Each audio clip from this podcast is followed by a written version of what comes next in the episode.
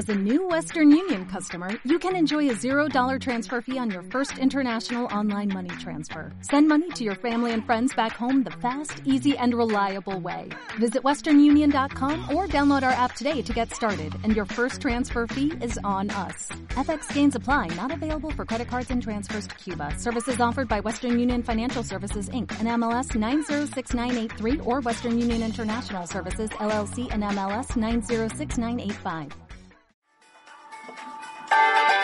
La protección de derechos es la clave en este tema y para conversar o continuar conversando sobre esto contamos con el doctor Patricio Benalcázar, adjunto primero de la Defensoría del Pueblo. Bienvenido, Patricio. Pamela, muchas gracias, colegas que están dirigiendo este importante programa y a la ciudadanía que nos escucha. Con gusto dialogar sobre estos temas que deben ser de actualidad y deben motivar la participación social en general y la participación institucional. Muchas gracias, eh, Patricio, por estar aquí.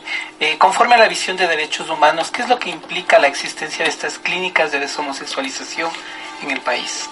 Eh, la existencia de clínicas con esas características significa para el país entero que contamos con espacios que vulneran un Estado democrático, un Estado de derechos, que es el Estado sustancial que vivimos. Su existencia, por lo tanto, tiene que acabar. Estamos hablando de esas clínicas que se dedican a aquello, no estamos diciendo que estos centros de rehabilitación por temas de adicciones o tratamientos especiales que son necesarios desaparezcan. Pero incluso estos mismos centros deben ser regulados. Por su, son regulados. Aquí hay una historia, porque en esto creo que hay que hacer un ejercicio pedagógico e histórico con la gente. Y, justo hoy que me encuentro con una querida amiga que la veo a los, a los años, ¿no es cierto? Eh, por allá por el año 2008 y 2009 ya este tema empezó a abordarse y en esa época la regulación sobre el tema de estos centros era una regulación que permitía todo, absolutamente todo. En esa época, hablo de ese, este mismo periodo, además las instancias de regulación y control no hacían su trabajo de manera efectiva. En esa época el CONCEP y también en esa época el propio Ministerio de Salud. Tuvo que, tuvieron que aparecer, y hay que reconocer públicamente, organizaciones que luchan por los colectivos LGBTI para que esto, después de esas largas luchas, además después de muerte, después de agresiones, aparezca en la sociedad como un, asunto de agenda pública importante. Eso, eso siempre hay que destacar. Esto no nace de la brillante idea de nadie, esto nace por la organización de los colectivos. Y eso hace que aparezcan causas y casos. Yo recuerdo en el 2008-2009 ya hubo un caso en la Defensoría del Pueblo por el cual se hizo mención de que se torturaba, se maltrataba a las personas en general, ¿no es? Eh, por razones de adicciones, pero también bajo el criterio de que iban a curar la homosexualidad, una cosa que debe quedar seguramente para dos siglos atrás. Entonces, esto tiene un histórico. Afortunadamente en esa época y en este nuevo proceso que se, que se vive por la participación social, se logra hacer reformas a la normativa que regula que establece los controles. Que hoy ha llegado, por supuesto, a, una nueva normativa, con una ministra a la cual hay que darle todo el apoyo del mundo, porque es la primera ministra en el Ecuador de salud que toma el tema como debía tomarse, como un asunto de política pública y como un asunto de regulación y control a estos centros bajo parámetros primero de derechos humanos y segundo de especialidad. Entonces, esta historia, que podríamos entrar en muchos detalles, viene y llega al momento actual. Hoy se ha avanzado muchísimo y creo que ahí hay que apuntalar y apoyar también desde la sociedad civil. Hoy, además de tener normas que regulan, eh, existen instancias creadas por la normativa, como son estas comisión, esta comisión técnica interinstitucional de carácter nacional y de carácter local, creada por la legislación, donde participan instituciones públicas y donde debería haber veeduría social para que hagan una regulación, una visita, una evaluación de los centros en el país. ¿No es cierto? Se habla de que son 123 centros eh, regulares, pero más de 80 o 70 están en situación irregular, de los que se conocen. Esto entonces llama la atención a que debemos apoyar estos esfuerzos institucionales y sociales para acabar con estas clínicas, cuando atenten, por supuesto, a los derechos humanos. Patricio, ¿cómo se podría explicar que en pleno siglo XXI existan prácticas tan apartadas de los derechos humanos y que nos recuerdan episodios históricos de oscurantismo? Las sociedades tienen procesos de transformación complejos. En el Ecuador yo podría decir, por ejemplo, desde el 2008 tenemos una nueva constitución, pero no ha sido la nueva constitución la varita mágica que cambie las prácticas o las relaciones sociales o la, la perspectiva cultural frente a muchos temas. Entonces las transformaciones culturales, que son realmente las necesarias y profundas, llevan mucho más tiempo. Estos esfuerzos, por ejemplo, el del día de hoy, este diálogo que escucha mucho la ciudadanía afuera, es parte de ese proceso de transformación cultural. Hoy, para poner otro ejemplo, no es lo mismo hablar de los derechos de la diversidad sexual que cuando fue en 1997 eh, donde se discutía, se considera que no es un delito, donde eso era, una, una etapa tremenda, difícil de entender además, ¿no es cierto? Ya hablamos de otra cosa. Hoy ya podemos poner en la agenda pública muchos temas, los colectivos lo, lo han hecho, ya temas muy tensos, temas muy difíciles, pero están en la agenda pública. Eso ya es una victoria para los derechos humanos, para las sociedades, ¿no es cierto? Eh, esos rezagos estarán allí. Habrá que seguir enfrentándolos con inteligencia, con participación, con generosidad y además con una actitud positiva en el sentido de decir, estos son los mínimos, lo otro es rezago, los mínimos para avanzar, quiero decir. Me parece que por ahí hay, hay, hay pistas, hay muchos temas que están rezagados, esto es uno de ellos, hay muchísimos más y parte de estos rezagos es precisamente que aun cuando se ha avanzado eh, en algunos aspectos, culturalmente a veces todavía tenemos estos rezagos de, entender la, la, la, homofobia como un problema. Una de las cosas que, por ejemplo, más llama la atención es que cuando se interpone eh, los recursos de habeas corpus, eh, he leído en, los últimos casos, como nos comentó incluso Silvia hace un momento, se rechaza porque es propuesto por la fiscalía, por lo, perdón, por las, por los familiares. Entonces, como hay una, una se, se involucra a los familiares, eh, es desestimado por esto. Y eh, la Defensoría precisamente ha intervenido para poder eh, eh efectivizar este recurso. Eh, en general, esto en particular y en general, ¿cuál es el rol de la Defensoría? ¿Qué acciones ha tomado la Defensoría en estos casos? Bueno, la Defensoría del Pueblo, para el conocimiento de la ciudadanía, los que no conozcan, es la institución nacional de derechos humanos que hace dos cosas fundamentales. Promueve derechos humanos y protege derechos humanos. Ahí no hay donde perderse, perderse ¿no es cierto? La protección es justamente en el ámbito que mencionas, la tutela, la interposición de acciones legales, de acciones constitucionales, acciones jurídicas generalmente, o la acción ante instituciones para que se garantice causas específicas. Y la promoción tiene que ver con procesos de educación, de sensibilización, de incidencia en políticas públicas para que se reforme normativa, en fin, una serie de otras posibilidades de, de promoción de derechos. ¿ya? Eh, y sobre esta materia, la Defensoría del Pueblo en esta administración de Ramiro Rivadeneira se ha propuesto una línea estratégica, ¿no? que, que, que, es, que es un sur muy importante para nosotros, que es la lucha contra la discriminación y toda forma de violencia. Donde haya discriminación, donde haya muestras de violencia, tiene que haber una voz, la voz de la Defensoría del Pueblo.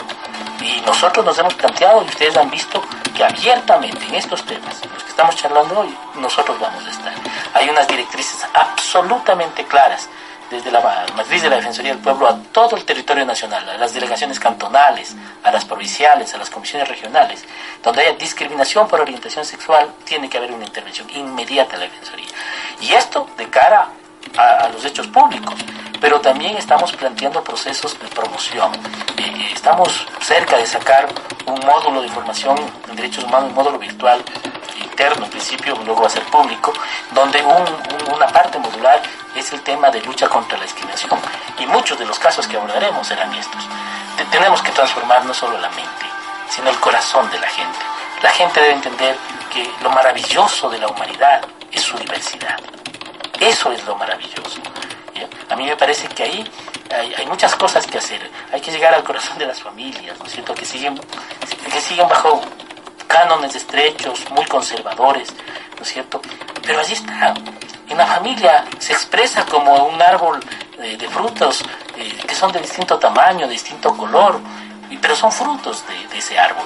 Lo mismo pasa con la condición humana, su diversidad son esos frutos maravillosos y diversos. Tenemos que convivir, no tolerar, respetar, convivir.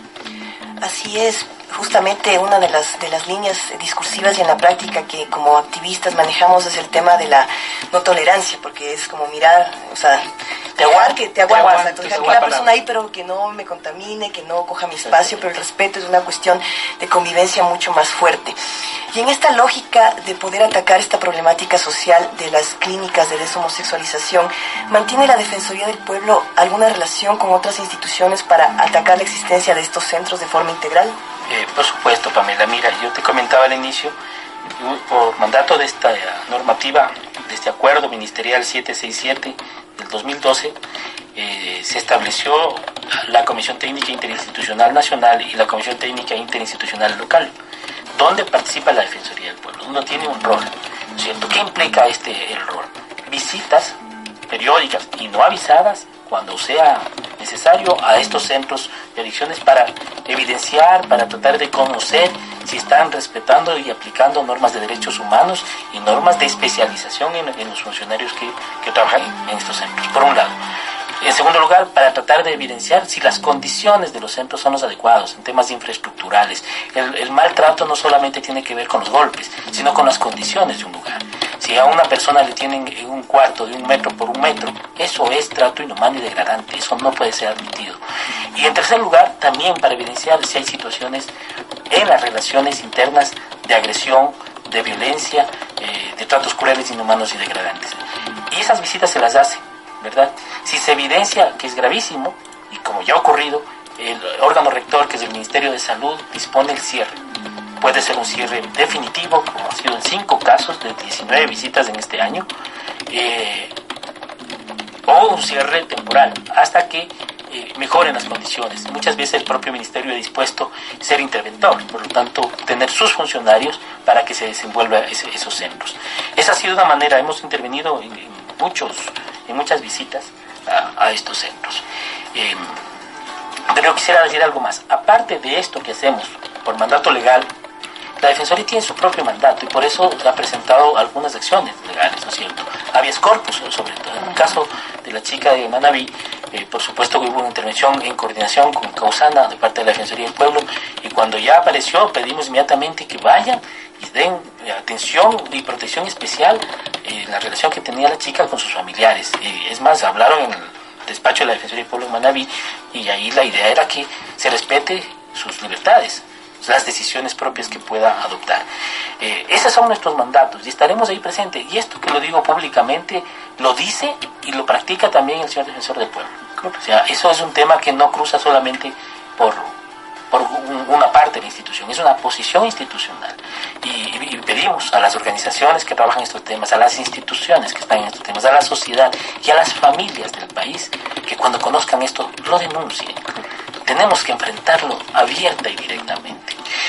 Y, eso es súper importante, Patricio, por eso es tan importante y agradecemos tanto tu presencia esta noche, porque eh, en ocasiones en que uno vive su cotidianidad, eh, hay situaciones que son tan extremas que uno se siente solo, se siente sola.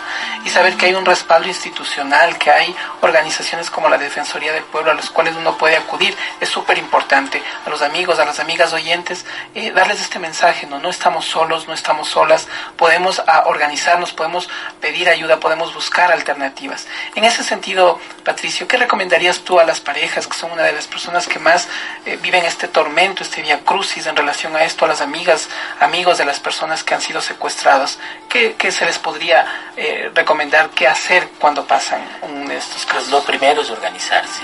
Lo primero es tocar las puertas, ¿no es cierto? Buscar eh, solidaridad. Y creo que aquí hay procesos organizados de, los colectivos muy importantes, los colectivos sociales. Hay que acercarse a ellos, hay que acercarse a las instituciones que de alguna manera tenemos un mandato. La Defensoría del Pueblo es una. Pero si hay cosas que rayan incluso en cometimiento de delitos, hay que acercarse a la Fiscalía y hay que exigir que actúen conforme, que actuemos pues los funcionarios públicos conforme nos corresponde. nosotros nos pagan por eso. Pues. Yo, yo siempre digo, un servidor público debe ser un ser de luz, un ser extraordinario.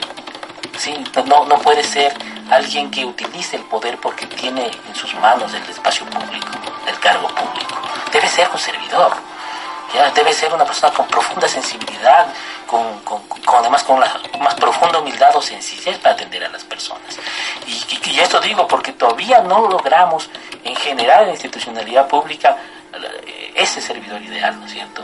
Y alguna vez en Francia, en, eh, no porque sea ya, sino que yo vi una experiencia muy simpática, eh, ellos decían, el servidor público allí en esa institución era el mejor ciudadano de esa comunidad. virtuoso. Es una cuestión de servicio, justamente. Es una, cuestión de servicio. Entonces, eso es muy importante. Pero la gente tiene que acudir y pedir que actuemos, ¿no es cierto? Y, tendremos que actuar y tendremos que hacerlo. Eh, organizadamente es lo mejor, ¿no es cierto? Eso, eso, es, eso es lo mejor. Y creo que estas cosas no debemos dejarlo en el ámbito privado. Ahí hay un riesgo altísimo. Aquello que queda en el ámbito privado y silencioso está sujeto a violencia, está sujeto a agresión, está sujeto a manipulación. Patricio, el tema de, difundirlo en las redes sociales ha sido una grandísima, una valiosa estrategia porque inclusive ha movilizado a que los propios padres saquen a sus hijos de estas clínicas. Estamos cerrando la entrevista con Patricio Benalcázar, no sin antes hacerle una última eh, pregunta que consideramos que es sustancial. ¿Qué decirles a las personas que aún consideran la homosexualidad como una enfermedad o como un trastorno de conducta que se puede cambiar? Están equivocados simplemente que están equivocados, ¿verdad? Que, hay que dar, darse la oportunidad de entender la condición humana desde otros parámetros, no desde los prejuicios, no desde los estereotipos, no de ciertas valoraciones que lo que hacen es cuestionar la condición de las personas, sino entender desde otras dimensiones la condición humana. Yo insisto en esto, desde la diversidad. Yo creo que se ha ganado y seguirá ganándose eh, y dándose pasos adelante. Ya esto no lo va a detener nadie, ¿verdad?